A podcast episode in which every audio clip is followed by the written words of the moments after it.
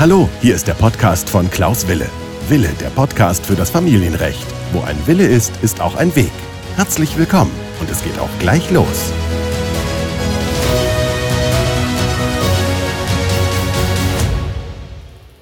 Herzlich willkommen zu meiner neuen Podcast-Folge. Mein Name ist Klaus Wille und ich freue mich, dass ihr wieder dabei seid bei der neuen Podcast-Folge von dem Podcast Wille, der Podcast für das Familienrecht. Heute geht es um die Trennung. Wie trenne ich mich richtig? Und zwar geht es darum, die ersten Schritte in rechtlicher Hinsicht durchzuführen und da werde ich Ihnen und euch wichtige Hinweise geben. Denn am Anfang einer Trennung bereitet man schon im Grunde genommen das Scheidungsverfahren vor und da kann man einige Fehler machen, man kann aber auch einiges richtig machen, wenn man sich gut vorbereitet hat und die ersten richtigen Schritte vornimmt. Nun, diejenigen, die also heute zuhören, die werden aller Voraussicht nach getrennt sein oder schon kurz vor der Trennung sein. Oder sie überlegen, sich zu trennen und wissen jetzt nicht genau, was auf sie zukommt. Und es gibt natürlich viele Schritte zu beachten. Und eines der Schritte, die man beachten sollte, ist natürlich, dass man den Trennungszeitpunkt notiert.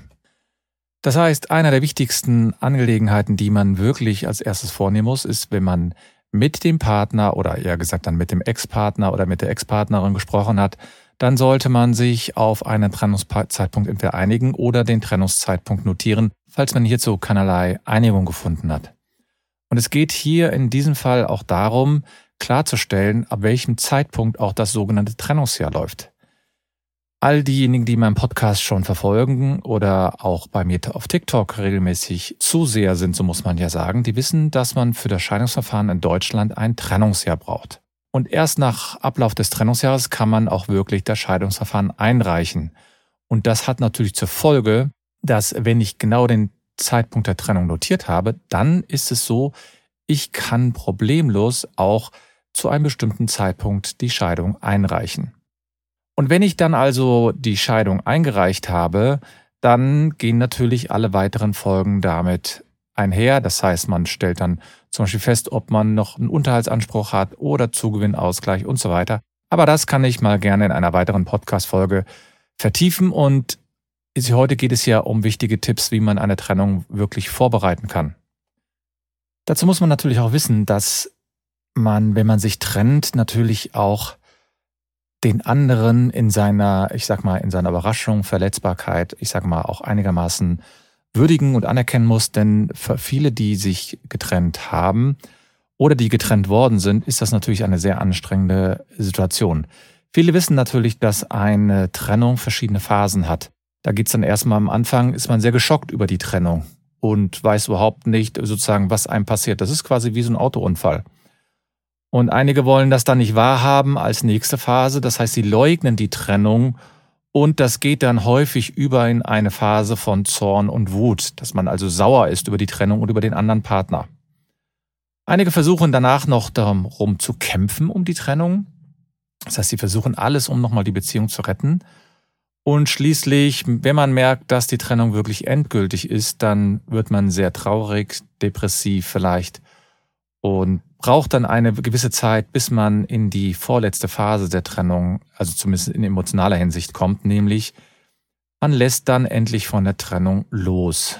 Und schließlich ist man ganz neu oder ist man getrennt, wirklich emotional, zumindest wenn man sich neu orientieren kann und sich auf einen neuen Partner oder eine neue Partnerin einlassen kann oder zumindest die Trennung so was stark akzeptiert hat, dass man im Grunde genommen seinen eigenen Weg finden kann. Und viele die jetzt von einer Trennung betroffen sind, müssen eben immer auch berücksichtigen, dass der andere Partner vielleicht in einer ganz anderen Phase ist und dann natürlich ganz anders reagiert. Und wenn jemand also getrennt ist und vollkommen geschockt ist, dann sollte man sich auf jeden Fall den Trennungszeitpunkt notieren, weil man damit einfach auch klarstellt, dass die Trennung für einen endgültig ist, erstens und zweitens, dass das Trennungsjahr beginnt.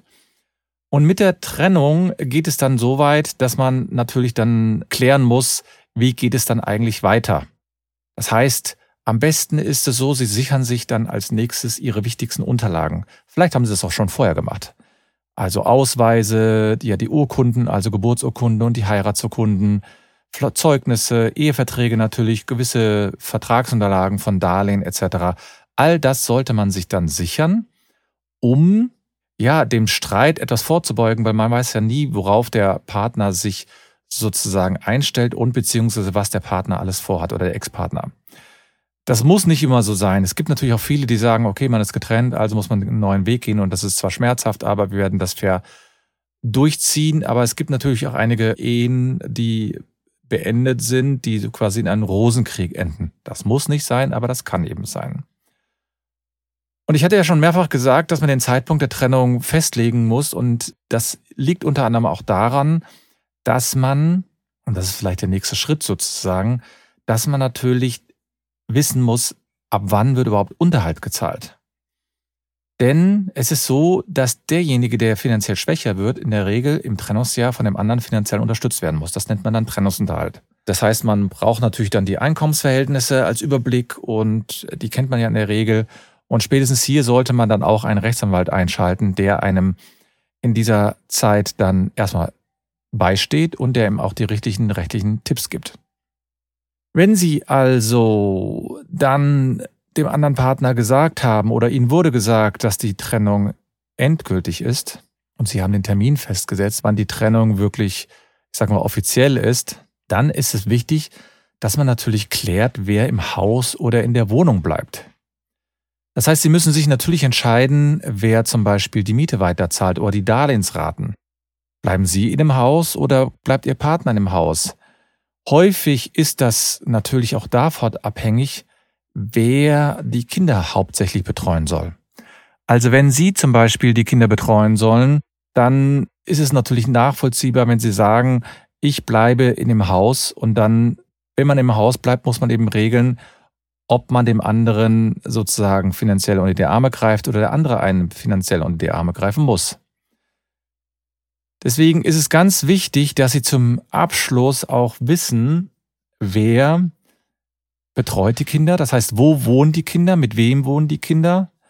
Da müssen Sie auch besonders behutsam sein, denn Kinder leiden in der Regel unter der Trennung der Eltern. Das heißt, jeder Streit, jede Diskussion, die die Kinder mitkriegen, ist ein Streit und eine Diskussion zu viel. Die werden sowieso schon geschockt sein, die werden sowieso schon traumatisiert sein. Also traumatisiert hört sich ein bisschen dramatisch an, aber sie werden auf jeden Fall geschockt sein. Und deswegen ist es natürlich wichtig, dass sie verstehen und fühlen, dass die Trennung an dem Kontakt zum anderen Elternteil erstmal nichts verändern soll. Oder zumindest nicht so viel. Und einige Eltern kommen dann bedauerlicherweise auf die Idee, ich sage mal, so Handlungen vorzunehmen, die zumindest auf den ersten Blick nicht nachvollziehbar sind. Die ziehen zum Beispiel mit den Kindern einfach ohne die Zustimmung des anderen Partners oder der anderen Partner weg. Das heißt, wenn sie mit dem Kind wegziehen, kann das sich unter Umständen auch um eine Entführung handeln.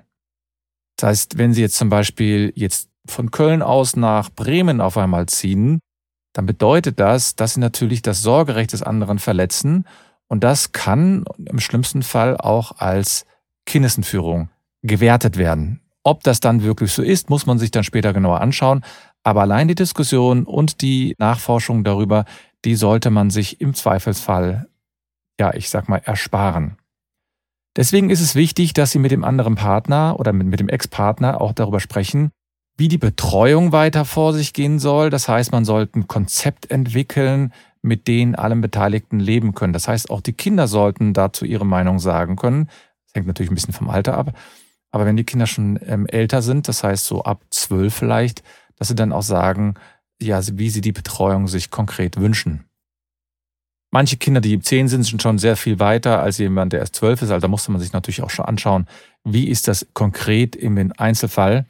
Aber ich habe eben die Erfahrung gemacht, dass wenn man die Kinder frühzeitig in solche Entscheidungsprozesse mit einbezieht, dann fühlen sie sich auch wahrgenommen und dann fühlen sie sich auch wesentlich besser aufgehoben und dann äh, können sie irgendwann die Trennung auch etwas verarbeiten. Und schließlich, wenn sie jetzt sagen sollen, okay, ich ziehe mit den Kindern aus, ich bleibe nicht in dem Haus oder ich bin derjenige, der lässt die Kinder mit der Partnerin oder dem Partner in dem Haus und ich ziehe selbst aus, alleine, dann terminieren Sie am besten den Auszug. Das heißt, achten Sie darauf, dass es klare Regelungen gibt. Achten Sie auch darauf, fair zu sein. Wenn Sie nicht derjenige sind, der auszieht, sondern der andere, dann geben Sie ihm natürlich auch die notwendige Zeit, eine Wohnung zu suchen. Denn jeder Streit vom Gericht, jede Streitigkeit vor einem Gericht, die bringt im Grunde genommen nichts. Sie können natürlich sich auch streiten, Sie können versuchen, die Wohnung sich zuweisen zu lassen und so weiter. Aber eine Wohnungszuweisung im Trennungsjahr ist sowieso nicht so ganz einfach hinzubekommen.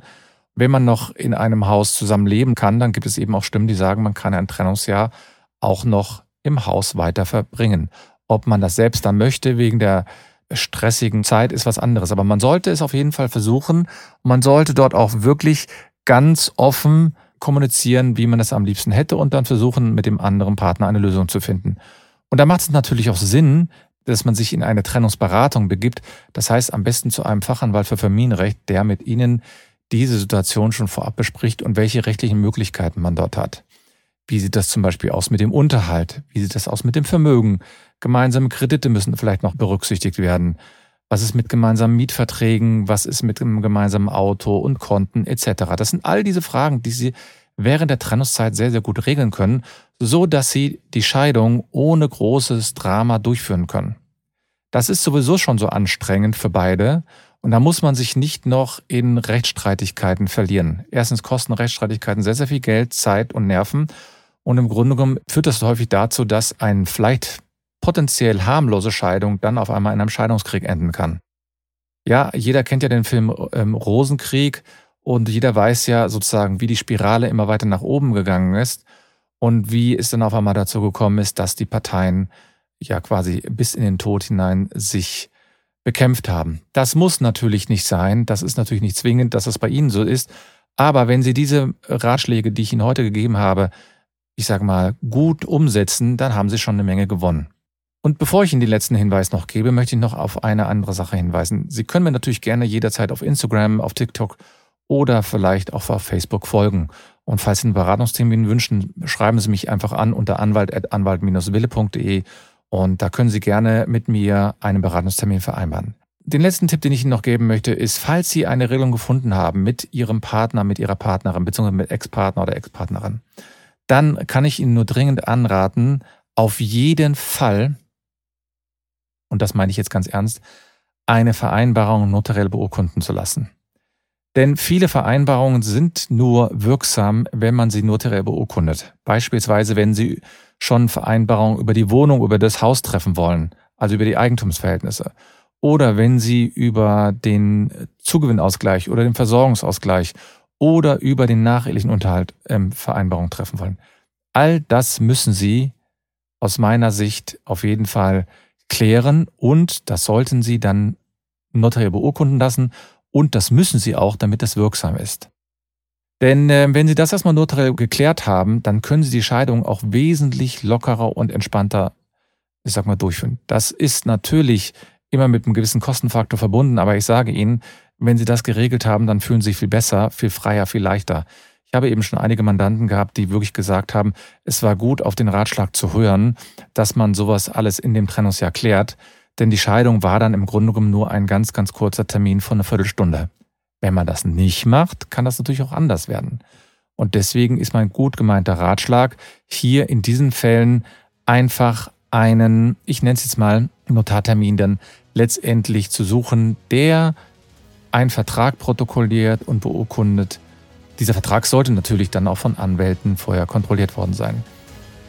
Und äh, wenn Sie das alles verfolgen, dann glaube ich, werden Sie sicherlich eine gute, gute Regelung bekommen. Ja, das war's dann für heute wieder. Ich danke Ihnen für die Aufmerksamkeit und nicht vergessen, wo ein Wille ist, ist auch ein Weg.